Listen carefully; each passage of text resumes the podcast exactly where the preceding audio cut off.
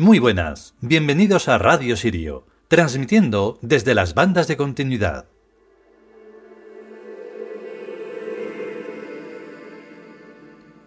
Nuevamente venimos con un capítulo, sí, muy interesante, muy interesante y trascendente. Comprendiendo también este eh, capítulo sobre el lenguaje de los dioses, se darían unos pasos gigantescos en la evolución de todo ya no solo de la conciencia y de la consciencia y de la sabiduría y del saber estar y de todo, sino de todo. Eh, uno de los momentos del capítulo hablamos de que compartir algo mm, dentro de la sabiduría no es necesario porque, claro, teorías hay montones.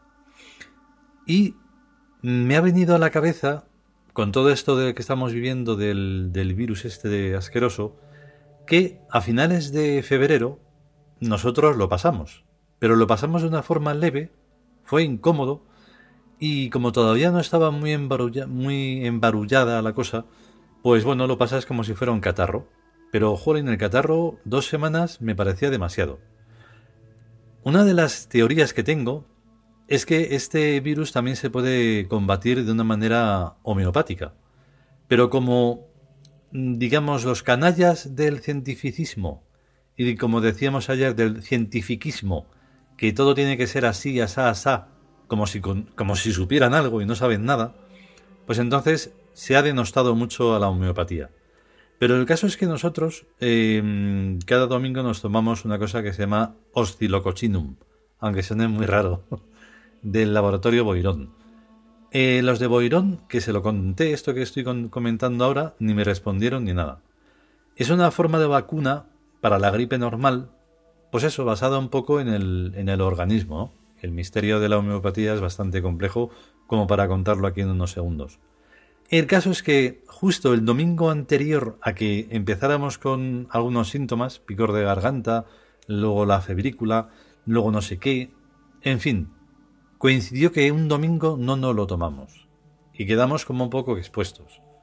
A medida que iban pasando los días de ese malestar, que no sabíamos si era coronavirus o era corona hostias, pues nos tomamos eh, más ostilocochinum y los efectos hicieron que ese malestar fuera un poco más leve todavía.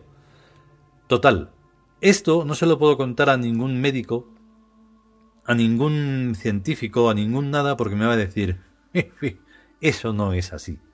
Y dices, pero ¿y cómo sabes que no es así si yo lo he experimentado? Bueno, bueno, pero tú no eres médico. Entonces, te lo quedas.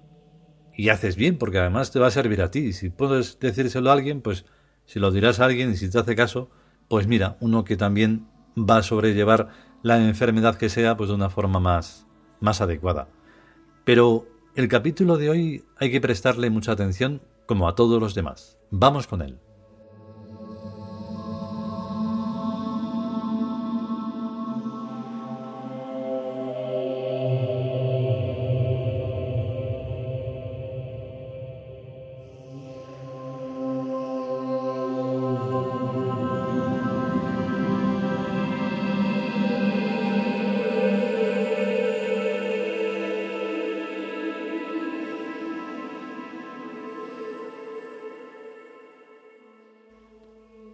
Liwin Tus. El lenguaje de los dioses. 31 Existen innumerables misterios, pero todos son clasificables en tantos grupos como parámetros tiene el conocimiento y como posibilidades de conocer existen pero es incorrecto reducir las posibilidades de conocimiento a los sentidos perceptivos del cuerpo, vista, oído, etc., pues para la gran mayoría de los misterios no disponemos de órganos sensoriales.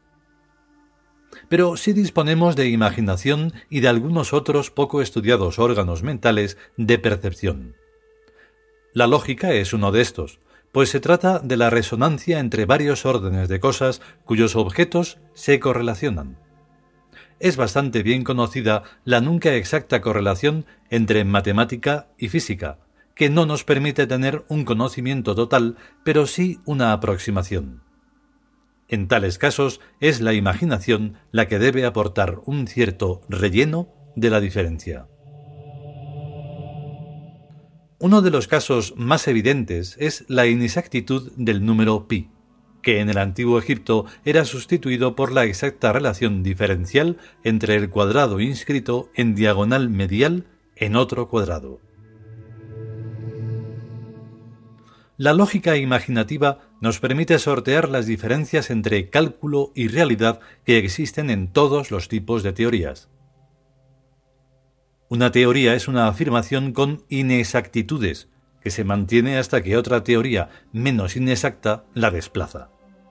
Pero en ninguno de los sucesivos casos podemos tener certeza en lo afirmado.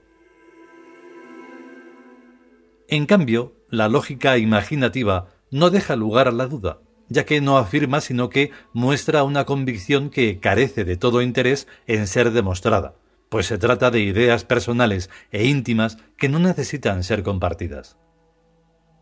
Desde luego que la lógica imaginativa es peligrosa cuando no se dispone de suficiente autocrítica y de desconfianza con respecto a las propias capacidades mentales de uno, ya que entonces se cae en el mismo error y defecto de todas las teorías. La mayor equivocación es afirmar que el misterio está resuelto pues es entonces cuando se da la espalda al misterio, y éste comienza a hacer de las suyas. El misterio existe siempre, y aunque nos admita en su seno. Actuar desde el seno del misterio es como actuar desde el interior de una compleja máquina cuyo mecanismo no se conoce ni comprende, utilizándola como instrumento.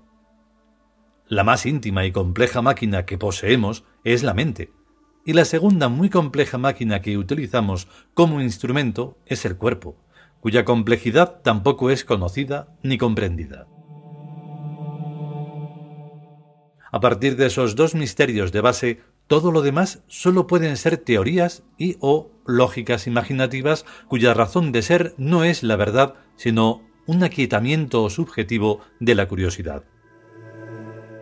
Ni los animales, ni las plantas, ni los minerales necesitan basar sus vidas en verdades, sino que lo suyo es vivir de hechos, y es en esto en lo que consiste la verdad justicia.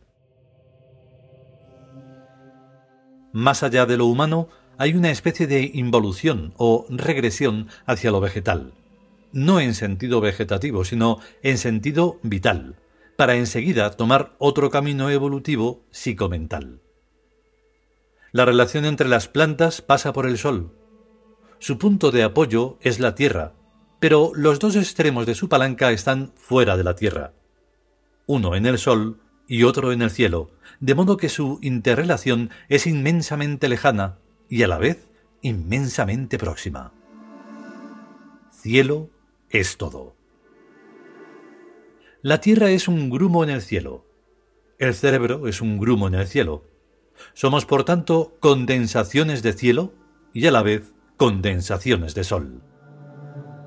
Desde estos dos puntos de partida debemos evolucionar hacia un nosotros mismos que está en la Tierra, pero que no es la Tierra.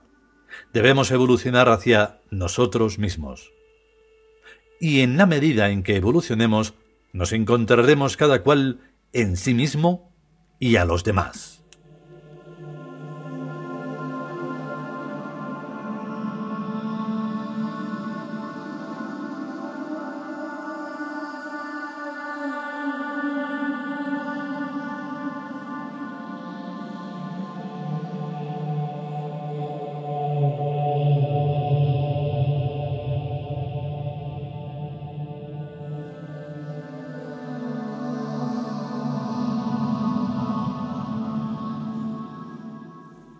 Y hasta aquí este trigésimo primer capítulo del libro El lenguaje de los dioses.